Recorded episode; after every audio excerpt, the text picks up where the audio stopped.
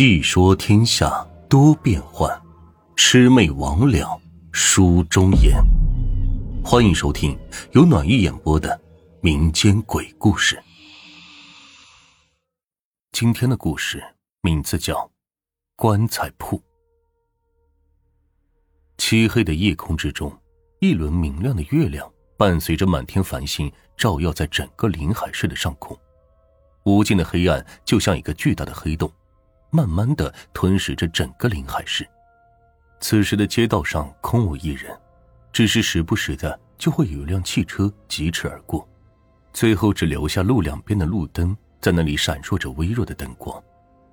今天是一个特别的日子，也许对于许多年轻人来说，并不知道今天是什么日子，但是却对于那些上了年纪的老人来说，今天就是难忘的日子。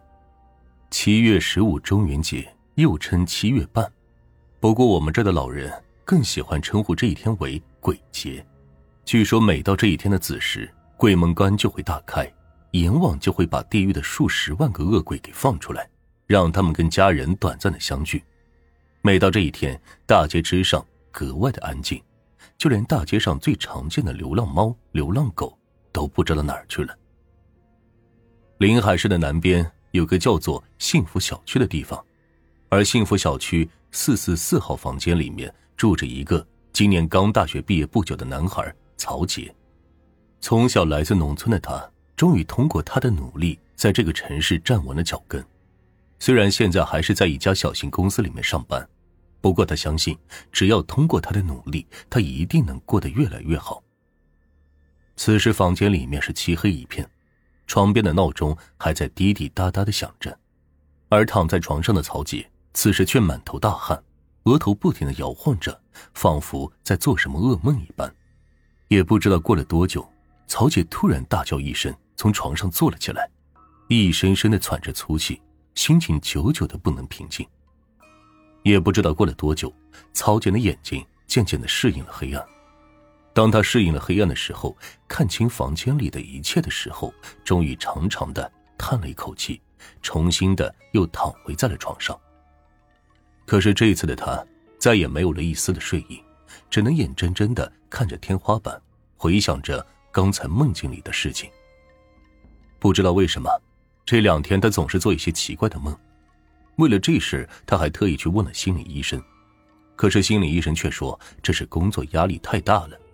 可是曹杰却并不这么认为，直觉告诉他一定会有什么事发生，只不过他不知道罢了。曹杰转头看了看墙上闹钟，此时已经是凌晨两点半了。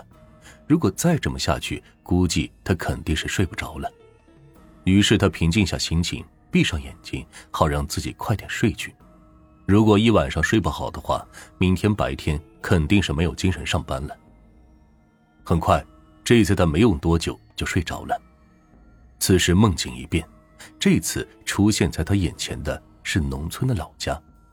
而老家里面也只有他自己一个人，而此时躺在床上的曹杰突然被一阵叮叮当当的敲打声给吵醒了，于是他就翻身从床上坐了起来，然后走下床来到了院子里面，此时就看到一个大概四十多岁的男子在那里拿着一块块木板敲打着，仿佛在做着什么，于是曹杰好奇的走了上去，可是无论曹杰怎么问他，他都是笑而不语。专心致志的做着手里面的工作，突然，就在曹杰想要继续问什么的时候，他的耳边响起了一阵阵的闹铃声。于是，曹杰迷迷糊糊的就睁开了眼睛。黎明的曙光透过窗户照到了曹杰的脸上，闹铃还在床上滴滴答答的响着，这是曹杰设定的每天起床的时间。抬头看了看旁边，已经六点半的闹钟。于是，曹姐快速的就穿戴起来。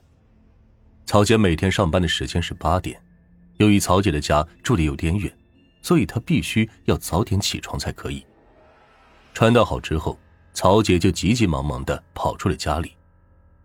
一天的时间总是繁忙的，一天时间就在她不知不觉的时候慢慢的流逝着。转眼之间，一天时间就这样过去了。劳累了一天的曹姐拖着疲惫的身体。回到了家里，刚来到家里面，几乎没有任何犹豫的，一下子就躺在床上，很快就睡去了。又是那个梦。当曹杰从老房子里边出来的时候，就看到那个人依然在那里做着什么，不过依稀的能看出他做的居然是一口棺材。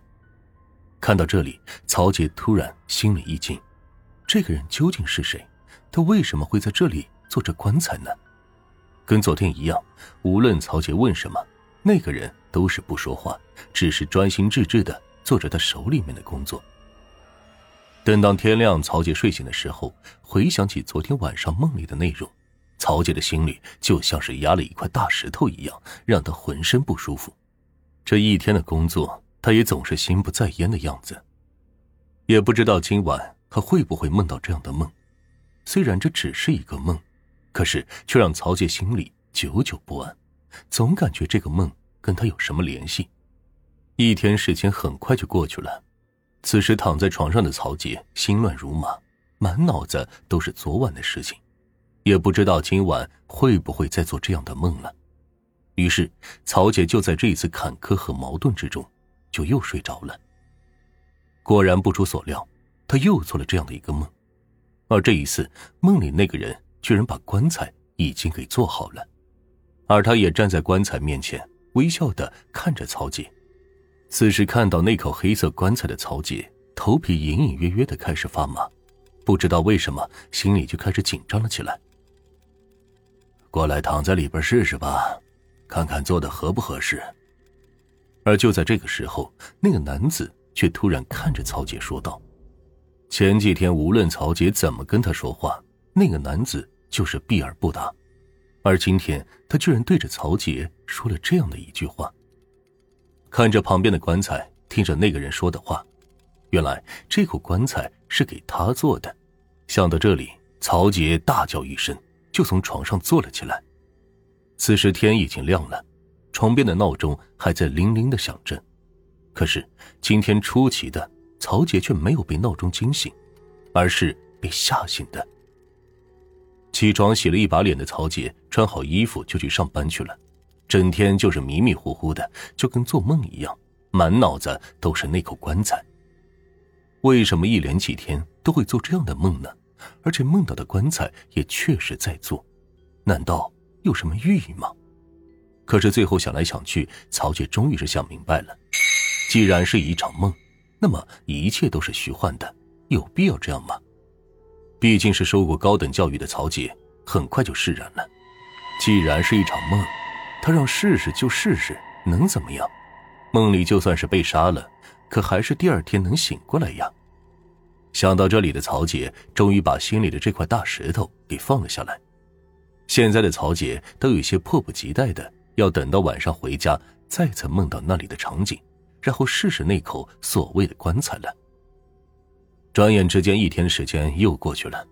回到家里以后的曹杰躺在床上，没过多久就睡着了，而且做的梦还真就是那一个。棺材旁边的那个人依然微笑着看着曹杰。过来试试吧，棺材做好了，看看合不合适。